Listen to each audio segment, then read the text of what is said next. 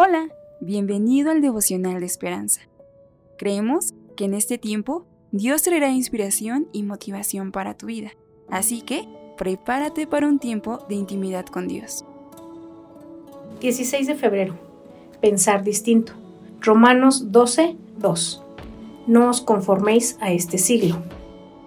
El autor nos dice, un verano durante la universidad pasé bastante tiempo en Venezuela la comida era espectacular, la gente encantadora y el clima y la hospitalidad maravillosos. Sin embargo, a los dos días me di cuenta de que mis nuevos amigos no administraban el tiempo como yo.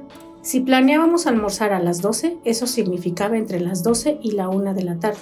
Lo mismo para las reuniones o los viajes. Los horarios eran aproximados sin puntualidad.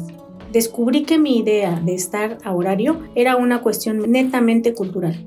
Todos somos moldeados por los valores culturales que nos rodean, aún sin saberlo. Pablo llama a esta influencia el siglo, Romanos 12.2, en referencia a las maneras de pensar que impregnan nuestra existencia, suposiciones incuestionables e ideales directivos que se nos transmiten por el simple hecho de vivir en un lugar y tiempo particulares. Pablo nos advierte a no conformarnos a los patrones de este mundo, más bien debemos ser transformados por medio de la renovación de nuestro entendimiento, en lugar de adoptar pasivamente las formas de pensar y las creencias que nos envuelven. Somos llamados a poner en práctica los pensamientos de Dios y entender su buena voluntad, agradable y perfecta. Sigamos al Señor en lugar de a otra voz.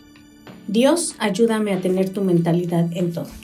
Lo más fácil es seguir al mundo para poder encajar en él Así pensaba antes. Ahora no me incomoda no encajar con los demás. Sé que Dios tiene planes muy buenos conmigo y yo te invito a creerle a nuestro Padre, a transformar nuestras ideas constantemente.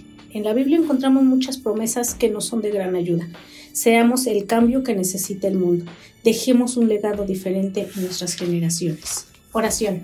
Amado Jesús, ayúdame a ser constante en la transformación de mi mente, que no se adapte a este siglo, sino a tu palabra y ejemplo y así poder disfrutar de una vida plena en tu amor. En nombre de Jesús, amén. Esperamos que hayas pasado un tiempo agradable bajo el propósito de Dios. Te invitamos a que puedas compartir este podcast con tus familiares y amigos para que sea de bendición a su vida. Puedes seguirnos en Facebook, Instagram, YouTube y Spotify como Esperanza Tolcayuca. Hasta mañana.